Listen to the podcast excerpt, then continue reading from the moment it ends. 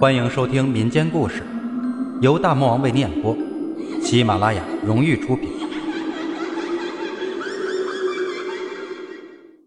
滇西鬼市，今天咱讲一个碎肉丸子的故事。这个故事是我一个战友遭遇的事儿。他零七年调到某分队任分队长，驻地少数民族以景颇族的小山支系为主。为了方便收听。以下我用他的口吻来讲述。一天边防巡逻下来，已经下午五点了，很是劳累。安排一些单位例行事务后，抽空回寝室倒头就睡。迷迷糊糊的电话响起，一看号码，是镇边防派出所的吴所长。接通后，电话那头传来磁性且沧桑的声音：“分队长，在干嘛呢？”拿渡村的巴马大爹，他不知道你的电话，就叫我给你打电话，想约你晚上六点他家见。好，那晚上好好的喝一杯，不见不散。说完，对方挂断了电话。我继续小睡下，起来打电话跟上面请示，为了搞好驻地的民族关系，上峰答应了。按时到了巴马大爹家。老吴走在那里和人在拱猪了，桌子上面已经十几个杯子了，看来他手气不怎么样嘛。看我来了，他马上笑脸迎上来。哦，来了，一起拱猪吧。我一阵无语，这家伙真不礼貌，不知道说我是猪还是他手上的牌。和巴马大爹客套后，我就独自坐在吊锅边，围着木炭火。这里到了晚上，天就寒了许多。约莫十分钟，饭菜齐了，大家坐定后，由于巴马大爹不善汉语，自然老吴就上场了。原来巴马大爹那天六十五岁，由于以前是老村长，想请驻地的熟人吃个饭，老吴就发挥他的优势，其吹牛劝酒一体的功夫，代替巴马大爹表达了好客心情。几句话下来。所有人都灌了一大杯的米酒。我和老吴处的时间不长，但他当过兵，又有工作上的联系，关系自然不错。他的套路和酒量我很清楚，自认不是对手，所以我就小抿一口。菜一样一样的摆在桌上，菜不多，但是很精致，因为这个是纯正的景颇小山风格，清一色说不上名字的菜肴。仔细看了下。有炸杀虫果子、牛肠撒撇等，还有说不上名字的野菜。菜肴全部置于新鲜芭蕉叶上，芭蕉叶切得呈斜三角形，很是漂亮。由于白天巡逻走累了，就吃了不少。对于这个菜系我还不是很习惯，就用勺子舀了点酸笋土豆泥吃。就这样，他们聊得火热，因为我才到驻地，除了老吴熟一些。其他人只有过一两面之缘，所以我只是喝了几口酒，基本都是听他们在说。这时，巴马大爹的一个小动作引起我的注意。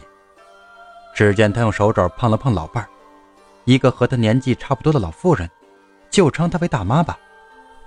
大妈会意，站起身去了厨房，许久没出来。大爹起身进去了。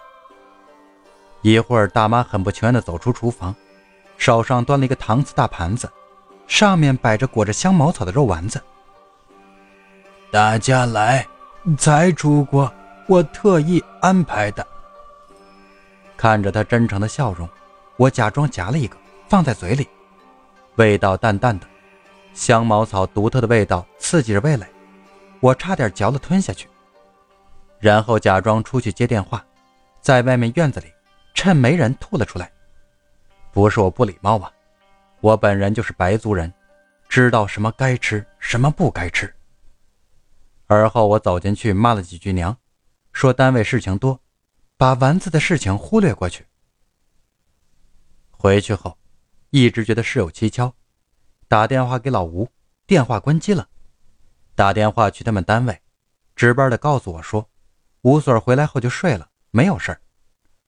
我稍稍安心了点儿。也许是我想多了，也就睡了。半夜电话响起，习惯性的接通电话，是派出所教导员打来的，他很急，说老吴送医院了，医生没有办法，问晚上吃了什么。我马上清醒过来，边说边叫上驾驶员，深夜驱车去镇医院。在车上，我告诉医生晚上的食物，但医生说胃里没有东西，吐的全是类似苦胆水的紫色液体。怎么是紫色的？我更着急了。到了医院。看到老吴完全变了形，瘦的我都不认识了，蜷缩在病床上，谁都不认识，谁都不理，眼神呆滞。听教导员说，晚上一起吃饭的几个都不舒服，但是老吴最严重。我叹了口气，谁让这个家伙耍鸡贼，一直劝人喝酒，自己一直在吃东西呢？我转身上车，叫上边防派出所的一个干部小谭，一起去巴马大爹家。教导员还想问，我说：“你看着老吴，我马上回来。”医院到巴马家有五公里的样子，乡村公路不是很好走，偶尔有被大货车压下去的地方，视野能见度又低，颠颠簸簸，二十分钟才到。远远看到巴马家，灯熄了，走近了才看到，课堂还烧着地火，巴马和大妈围着火，巴马大妈好像在哭，门也虚掩着。我和小谭互相一看，这时候军警一起，如果退缩了都没面子，就不约而同地推开门走进去。一进去，突然变得异常安静。他们轻轻转头看着我们，很显然，对我们的来到，他们并没有感到惊讶。巴马大爹，老吴在您这儿吃了什么？我很不客气地问道。缓缓的。巴马大爹递给我们茅草地垫，示意我们围着地炉坐下。我很焦急，但是我总不能没凭没据对一个六十来岁的老人大吼大叫。大妈依然在抽泣，大爹狠狠地抽了一口旱烟。很对不住，就是那个丸子的问题。这个回答让我很惊异，又在意料之内。你们跟我来。说完。大爹带着我们往厨房走，我用眼神示意小谭，叫他小心。他轻咳了一下作为回应，轻轻拨开草线门帘，走进厨房。我们看到的一幕：小小的厨房当中放着一个大木桩，上面平放个盆，中间立了一根粗大的油灯，还有幽幽的蓝色或者绿色的光点，围着一大堆黑色油状物。走近一看，大为惊讶。才知道那不全是油，油上面附着不少死蚂蚱、飞蛾之类的昆虫，下面是一小块混油的带皮肉块，肉还有被类似咬食的痕迹。油灯忽闪摇曳，整个厨房诡异非常。这是，我望着大爹，并有自我保护的准备。这只是我们寨子古传的骨盆。那是普通的灯，里面放的是……他支支吾吾，不愿说出来。算了，不说也罢。我现在只想知道老吴的事情。那么，老吴的病跟这个有关？我严厉地问道。巴马大爹点点头。我当时很激动，想到老吴病成那样，厉声喊道：“把这个盆砸了就解决了，是不是？”巴马大爹马上往前一步，挡在盆前面，生怕我们碰了骨盆。看我们没有实际的动作后，他简约讲述了这个骨盆的来历。这个骨盆是寨子里面一个缅甸老僧的骨头制成的，骨盆是放在寨子佛舍供台下面的，只有寨子里人生重病，并且得到头人同意才能取出来。骨盆配合人油和人肉，点上油灯。夜里放在寨子的东边老虎山的坟场里，就能引来灵蛾。用灵蛾做菜给寨子外的人吃，就能渡灾给吃的人。吃的人越多，效果越好，单个受的灾就越少。听后，我一身的冷汗。人肉、人骨、人油、灵蛾，我难以接受啊！哪里来的人肉、人油？我睁大眼睛瞪着大爹，他也领会了意思，怯怯地说道。我孙子前几天在麦竹山砍柴，从山坡失足摔下来，醒不过来。医院都没有办法，我就悄悄找头人说这事儿。这肉是我自己的，油也是肉炸出来的，不信，给你们看。他瑟瑟地抬起左腿，慢慢地卷起裤管，只见大腿上包着一大块白布，里面还裹着草药。大抵我理解了。也不是去责问是真是假，因为巴马大爹的痛苦表情我已经看出。撇去道德问题，巴马大爹为了亲人，勇气可嘉。我当时只想怎么解决老吴的问题，大爹也清楚我们的来意，叫我把老吴抬来，说骨盆没解决问题前不能出门。我打电话照做了，给教导员打了个电话。一会儿老吴抬来了，放到里屋。巴马大爹捧着骨盆走进去，大概二十多分钟，走出屋子，他看起来很累很累。他说已经没事了，让我们走。他也一大把年纪了，又是寨子里的老人，不能不给面子。我们抬老吴到医院，住定后很晚才休息。第二天因为单位的事情，没有及时去看望。听说老吴醒了，没人给他说起这个事情。就说是他身体不好，喝酒喝多了。老吴自己肯定也很纳闷，不就喝了点酒，又不是癌症，短短的时间自己瘦了这么多，还全身乏力。他后来申请去医院疗养，也没有大碍。战友讲的故事大概就是这样，可能很多看官会有这样那样的问题，我在这里给大家细细解释。第一，骨盆的来历。后来，陈一次去战友单位驻地，去专门看了这个传说中的物件。我们的借口是在界河看情况。我和他到这个边寨，到了佛社。佛社没有想象的大，也就十个平方。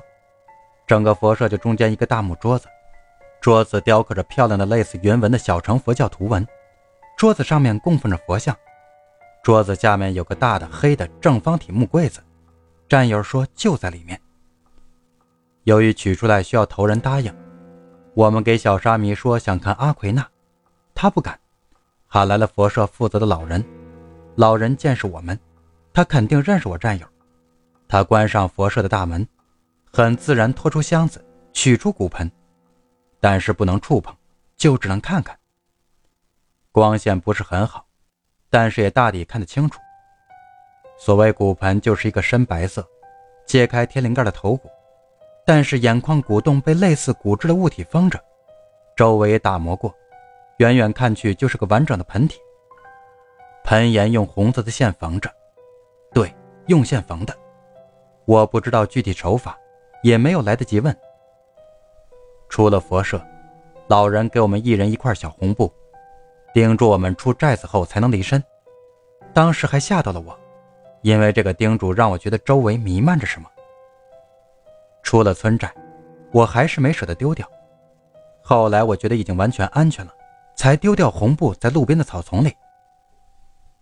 诚然，人骨制品在很多类似的文章里很普遍，有时候只是一个普通的摆设物件。我这里说的，只是一个小编寨的小故事，一个小物件没多大法力，但是在那里，它的确是个渗人的物件，至少我不想见它第二次了。第二个问题，灵蛾。先说当地的一个习惯，就是食虫。我在那里住过一段时间，亲眼见到过。特别是初夏的晚上，很多田间地头都有些竹篓、陶盆什么的放在那里，里面还放着蜡烛、灯火，甚至是灯泡。其实就是个捕虫器，利用昆虫对光、热冲撞的天性，灯光吸引飞蛾的昆虫来，器皿里面放水。虫子就会掉在水里。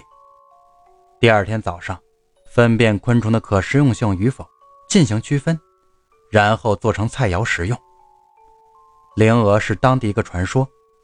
话说人去世后，魂魄会在埋葬地徘徊，会以飞虫的形式出现。貌似汉族有些地方有类似的说法，去世的人会变成昆虫什么的，回到家来，这里不多提了。所以，再吃虫的当地人也不敢去坟地捕捉。巴马大爹可能就是用那个方法捕捉了坟地附近的飞蛾吧，也就是灵鹅。第三，救治过程，我很好奇，也询问了战友。他利用巡逻机会也问过当地的老者，回答都差不多，说是施法者自己吃掉骨盆里的灵鹅肉以及油。很难想象啊，如果是这样的话，当时巴马大爹端起骨盆，自己一口吃下，一口饮下。着实让人受不了，可怜的巴马大爹。第四，巴马大爹和他的孙子。